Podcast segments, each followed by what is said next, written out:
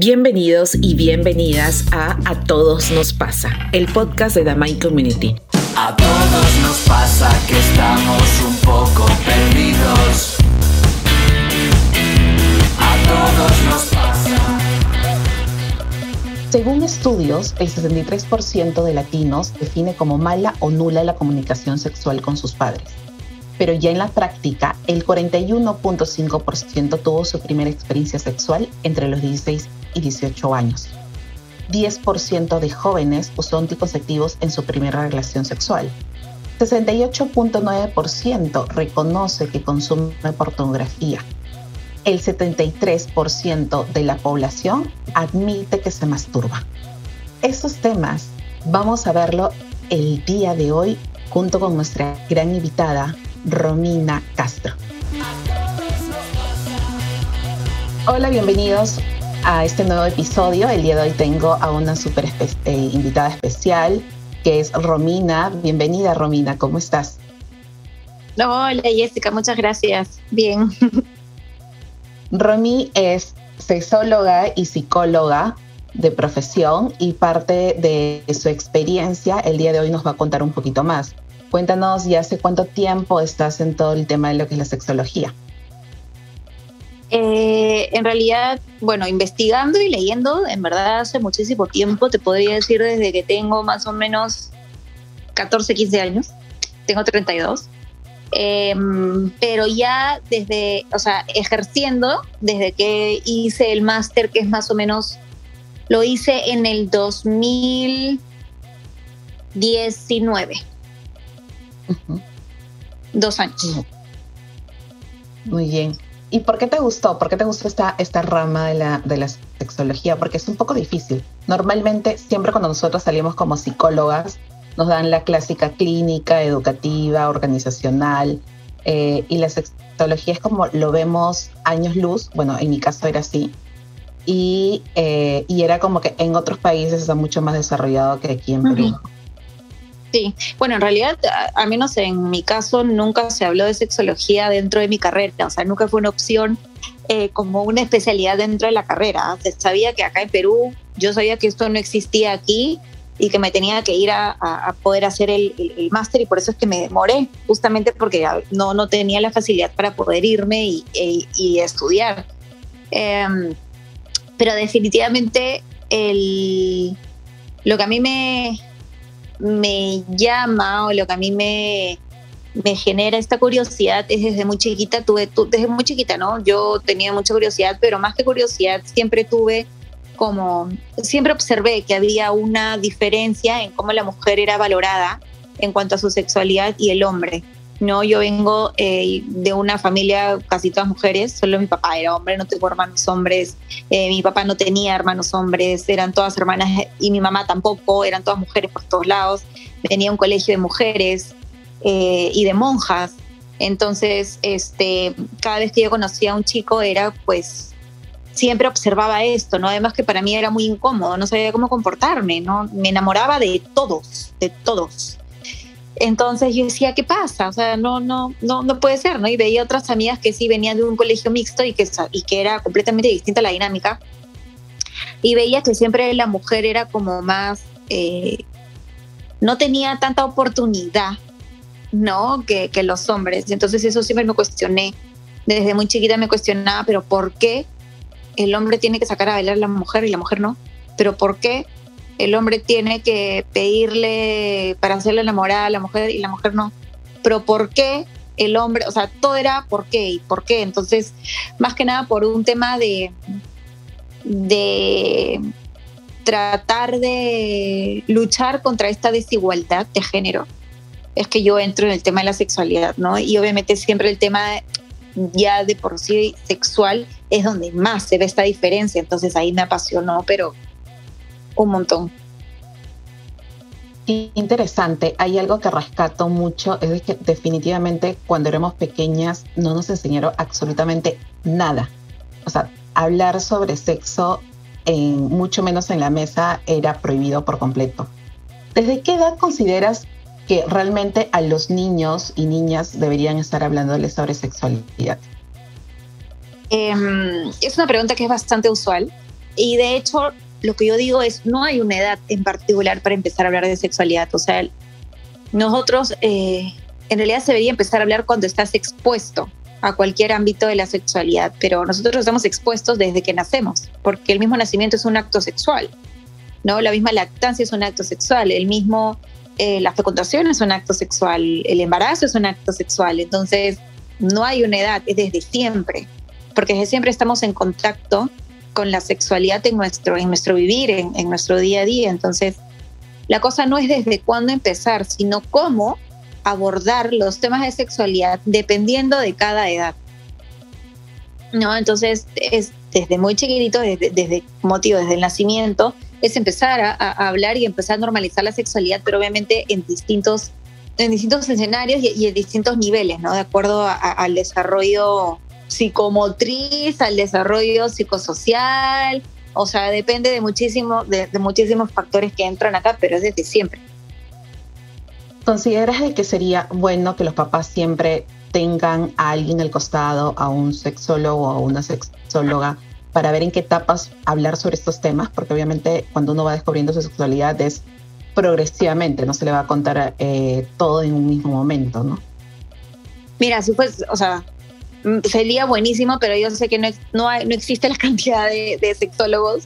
Imagínate para que cada papá tenga como que su sexólogo o sexóloga de cabecera no creo que, no, no necesariamente, pero sí definitivamente deberían de tener un, una asesoría, deberían tener un acompañamiento en algún momento, no solamente para saber cómo educar a sus hijos respecto a la sexualidad, sino también para poder ellos observar y evaluar cómo fue su educación sexual, porque tú vas a enseñar a tus hijos lo que a ti te enseñaron. ¿no? Nosotros, o sea, siempre nuestros padres van a ser nuestros primeros moldes, ¿no? Nuestros primeros modelos. Entonces, más que el, cómo educarlos, claro, a mí de nada me sirve que yo les enseñe a los papás y les diga cómo hacer educación sexual a sus hijos si es que ellos vienen de una educación sexual castrante, en la que el machismo predomina y en la que, o sea, en la que tienen un montón de temas ahí que eso es lo que ellos le van a educar. Entonces yo primero prefiero que ellos hagan eh, trabajar, ¿no? Primero en el caso de los adultos, para que ya cuando ellos estén como limpios, por así decirlo, fuera de prejuicios y tabúes, puedan ser capaces de dar esta educación a sus hijos. Eh, justo parte de, ser adultos, eh, bueno, dejando a un lado de, ser papás, que obviamente es una gran tarea y tú lo sabes muy bien, Romy, que es estar en, todo eso. Adicional de cuidar la sexualidad de tus hijos es cuidar tu propia sexualidad. Y dentro de este cuidar de tu propia sexualidad, eh, siempre he leído varios estudios donde hablan, y lo que tú mencionabas al inicio, de de que hay mucha desigualdad con las mujeres y dicen que siempre las mujeres tardamos mucho más para llegar al orgasmo, ¿no? No es, no es tan rápido, ¿no? ¿Qué es lo que sucede en la parte también psicológica o un poco biológica de, la mujer uh -huh. del hombre? A ver, lo que pueden haber muchísimas causas, Amara. Hay muchos motivos por los cuales a una mujer se le dificulta alcanzar el orgasmo. Eh, pero así, entre lo, lo, lo, que más rescato, lo que más se puede ver, eh, es que definitivamente la respuesta sexual de la mujer es más lenta que la de los hombres. No, los hombres eh, se excitan mucho más rápido, la respuesta sexual es mucho más rápida. Eh, el tiempo que ellos tienen es, es, mucho más rápido que el de las mujeres. Y a veces, lamentablemente, se trata de buscar esto las mujeres también. Y las mujeres piensan que todo tiene que funcionar así. Entonces, como, ellos, como ellos funcionan así, nosotras también. Y por un tema de desconocimiento y por un tema de desinformación, es que las mujeres se frustran y piensan que ellas son el problema cuando en realidad es la naturaleza. Es la naturaleza y así está hecho el cuerpo de la mujer. Simplemente lo que hay que hacer es tomarse el tiempo para que la mujer también disfrute. Y sí, es tomarse el tiempo porque va a ser más tiempo. No, muchos hombres lo dicen como que, ay, pero me pide una ceremonia. Bueno, esta ceremonia es la que ella necesita para disfrutar. Y si tú quieres tener relaciones sexuales con tu pareja, hablando de una relación heterosexual, si tú quieres tener relaciones sexuales con, con tu pareja, entonces ese es el esfuerzo mínimo que tienes que hacer, ¿no? Entonces, porque toda relación de pareja y toda relación sexual es, es, una negociación. Entonces, yo te doy, pues tú también me das. Entonces, es, es eso y además de eh, muchas, todo el tema de la presión, todo el tema del estrés también hace que no se alcance el tema del orgasmo y sin decirte por una falta de autoconocimiento y una falta de autoexploración. ¿no? Muchas mujeres no saben qué es lo que les gusta, no saben cuál es su propio camino para poder alcanzar el orgasmo. Entonces, Si una mujer no lo conoce, ¿cómo vamos a esperar que nuestra pareja, que nuestra pareja lo haga? Entonces es más fácil no hacerlo, ¿no? Me centro solamente en ti, ah, olvídate, no, yo, yo para qué, yo no, y no disfruto, y me duele, y obviamente el sexo así no es nada agradable. Correcto, y ahí viene también el otro factor que, que se menciona mucho de que las mujeres tendemos a hacer, a fingir, ¿no? Los orgasmos para complacer al, al, hombre, ¿no? eh, y eso es parte del autoconocimiento, ¿no? ¿Qué técnicas o qué ejercicios, mejor dicho, eh, podrías aconsejar a los que nos están escuchando para poder autoconocernos? ¿No? Porque eso es cierto que hay unas estadísticas que es más para las mujeres, pero también existen hombres que tal vez no lo saben también cómo autoconocerse en ese aspecto. A ver, sí, el tema del autoconocimiento, ojo, que es, es un proceso muy largo, o sea, es un proceso, yo digo, de por vida, porque las mujeres vamos cambiando, las personas vamos cambiando, químicamente no somos los mismos que hace cinco minutos atrás, o sea, nuestras células van, se van constantemente renovando.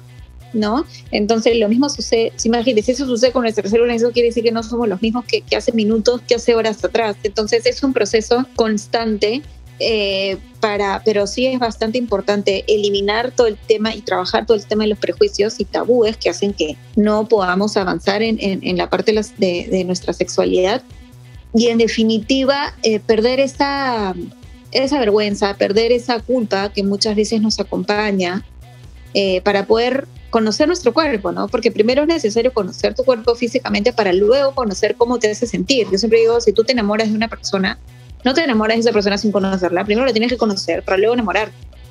Lo mismo sucede con tu cuerpo. Primero tienes que conocerlo, ver cómo es, ver porque en el caso de la, las mujeres no la tenemos tan sencilla y tan fácil como los hombres, ¿no? Los hombres tienen obviamente los genitales expuestos, las mujeres no. Entonces desde ahí tenemos la chamba un poquito más difícil, eh, pero empezar desde ahí, ¿no? Creería yo. Sí, ¿no? El, eh, y es un trabajo, o sea, hacer todo este autoconocimiento es un trabajo de día a día y que no va a ser, como tú dices, no va a surgir de un momento a otro. Yéndonos al otro lado, ¿no? Eh, ya hemos hablado cuando una persona, sobre todo la mujer, no puede llegar a la parte de, de orgasmos, pero también existen, o es un tabú, los multiorgasmos. No, no, es un tabú. Lo que es un tabú es que las mujeres piensan que ellas no son multiorgásmicas. Todas las mujeres son multiorgásmicas o sea, todas las mujeres están diseñadas para ser multiorgásmicas, todas son potencialmente multiorgásmicas, definitivamente sí. Pero por un tema de, de desinformación es que no, no se conoce eso, pero todas las mujeres son. Y dentro de tu opinión y tu experiencia, todo lo que tiene que ver alrededor de la sexualidad siempre va relacionado al tema de creencias. Siempre va a existir una creencia detrás bajo un problema sexual que una persona podría tener. Eh, definitivamente sí. O sea, a ver, lo que pasa es que el placer sexual no está en los genitales, que es como nosotros creemos. El placer sexual está en nuestra mente, está en el cerebro. Entonces, depende muchísimo de qué es lo que pensamos, depende muchísimo qué es lo que creemos, depende muchísimo qué es lo que está en nuestra mente para conectar realmente con nuestra sexualidad. Entonces, si yo tengo creencia desde que toda la parte del placer sexual está en la mente, claramente no va a haber esta conexión en una relación de pareja, ¿no? Porque definitivamente las creencias van a hacer que o nos permitan disfrutar o van a hacer lo contrario, que nos saboteen y no lo logremos hacer. Pero eso es muy importante, saber que el placer está en la mente y depende muchísimo cómo está nuestra cabecita, porque también el, en el cerebro parten todo, están todas las conexiones. Entonces, si mi cerebro no está conectado con nuestros genitales, no está conectado con el, con el presente, entonces no va a mandar las señales donde tiene que mandarlas y no va a funcionar nuestro cuerpo. Muy bien. Y hablando sobre la, la masturbación, ¿no? Eh, muchas veces también algunos dicen, ok, siempre se asocia la masturbación que lo hacen la mayoría de los, de los varones. En el caso, las mujeres obviamente también podemos hacer el tema de la masturbación, pero ¿por qué tanto se, muchas mujeres se esconden detrás de, de, que no, no lo hago o no lo realizo, eso es para otras personas? En realidad yo creo que eso está cambiando muchísimo. Ahora, de hecho, las mujeres tienen mucho más curiosidad, eh, las mujeres como que tienen menos eh, vergüenza de, de, admitir que sí, las mujeres también se masturban. Pero yo creo que de hecho esto ha sido así durante muchísimos años porque, porque siempre el sexo está enfocado solamente al placer masculino, ¿no? La mujer solamente estaba enfocada desde antes, desde una parte solamente reproductiva. Entonces era, quiero tener hijos, ok, tengamos relaciones sexuales. Y las relaciones sexuales era, tírate a la cama, abre las piernas y que, que va a empezar la penetración, ¿no? No había nada de esos juegos previos, no había la parte en la que la mujer eh, pedía que era lo que le gustaba, porque tampoco las conocía. Entonces eh, era un acto que solamente se le permitía a los hombres. Y por ende también el tema de la masturbación desde que los niños son chicos tienen este permiso social, ¿no? De hecho es como las mamás saben que sus hijos hombres se están masturbando pero, o, ya iniciaron la etapa de la masturbación y, y no hay que cerrarles la puerta, no hay que darles el espacio, pero se les da el permiso. Pues.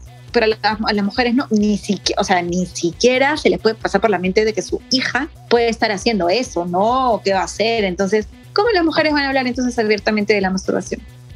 No es que no lo hagan, sí lo hacen, pero no lo, no lo dicen. Y cosa que también no tienen por qué estarlo gritando a los cuatro vientos cuando es un acto súper privado e íntimo. Los hombres ya lo llevan al otro extremo y hasta hacen bromas y memes del tema. Pero sí, no es que no lo hagan, es que no lo hablan, pero yo creo que es por todo esto. ¿Y cuáles serían tus consejos finales para alguien que está todavía autoconociéndose en, en esa parte de la sexualidad, sea la edad? Porque hay chicas que van despertando en una edad más adulta, eh, jóvenes que recién están conociendo su propia sexualidad? Bueno, el consejo de hecho es que, que se den ese espacio, que se den esa, esa oportunidad en algún momento de su vida y que no se pongan presión, porque el despertar sexual de cada persona va a ser en, distintos tiempos. No, lamentablemente a veces nos dejamos llevar mucho por, por, por, la presión de la pareja o por la presión de las amigas o por la presión de redes sociales, la presión de muchísimas cosas eh, y esa misma presión hace de que no fluya como debería de fluir, ¿no? Yo he sido, eh, he podido ver a través de una charla que puede dictar a mujeres de 70 años, que en ese momento, recién a esa edad, ha vivido un despertar sexual y son felices, ¿no? Entonces, definitivamente el tema de, de no presionarse, que cada persona va a su ritmo, pero que es muy importante no tener culpa, es muy importante no tener estos prejuicios y ver el tema de la sexualidad no como algo morbo, porque no es morbo, ¿no? El ver el tema de la sexualidad como salud, porque ya está comprobado que es un tema de salud, o sea, mejora tu sistema inmunológico, mejora tu circulación, mejora la oxigenación, mejora tus dolores, eh, muchísimo. Entonces, si tiene tantos beneficios, verlo como un lado de salud sexual va a hacer que lo veamos eh, menos culposo, por así decirlo, ¿no? Sí, ahí viene, esa es, esa es la clave, ¿no? La mayoría de la gente cuando que no está acostumbrada a hablar sobre su sexualidad siente que es culpa, ¿no? Que están hablando de algo muy prohibido.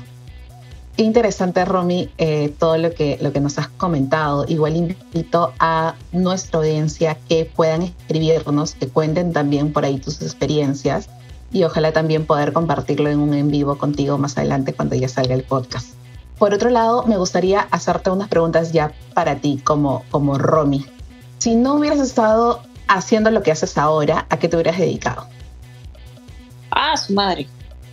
Uh, ¿A qué me hubiera dedicado? Bueno, puede ser a lo que me dedicaba antes. Yo creo que hubiera continuado haciendo lo que, lo que me dedicaba antes, que yo, o sea, sí, psicóloga eh, organizacional, o sea, yo he trabajado muchos años en recursos humanos de muchas empresas, entonces yo creo que continuaría haciendo eso, que es algo que no me, no me hace feliz. ¿Cuál es la característica principal de Romy? Si tendrías que definirte en unas pocas palabras? ¿Cuál es la característica principal? Eh, yo creo que, eh, que Romina es una persona muy alegre, bondadosa y carismática. ¿Y cuál ha sido tu mayor reto de vida en tu desarrollo o autodescubrimiento personal? El ser mamá. Definitivamente, porque es, es, es, lo único que no, no existe, no hay estructura, no hay manual, no, no hay nada, es algo que tú tienes, es una tarea, es una chamba que nadie, nadie la va a poder hacer por ti. No, muchas cosas yo he querido, ay, hazlo tú por mí, todo, todo, menos la maternidad. ¿Y cuál es tu momento más feliz en los últimos tres meses? Estar con mi familia, nada más. O sea, no hay nada que me haga más feliz. Muy bien, Romy, muchas gracias por estar en este episodio. ¿Quieres invitar al público a seguirte en las redes sociales? ¿Cómo te encuentran? Eh, sí, bueno, yo antes estaba como Romina Castro Sexología, por ahí que quizás han escuchado ese, ese nombre, pero ahora le he cambiado y estoy como ya caí termina. Por ahí me pueden ubicar solamente en Instagram. Muy bien, Romina, muchas gracias. No, a ti, gracias Jessica.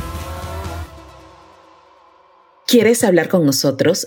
Escríbenos a a todos nos pasa arroba damaiCommunity.com para compartir tus experiencias con nuestra comunidad. Escúchanos en Spotify, Apple Podcast y Google Podcast.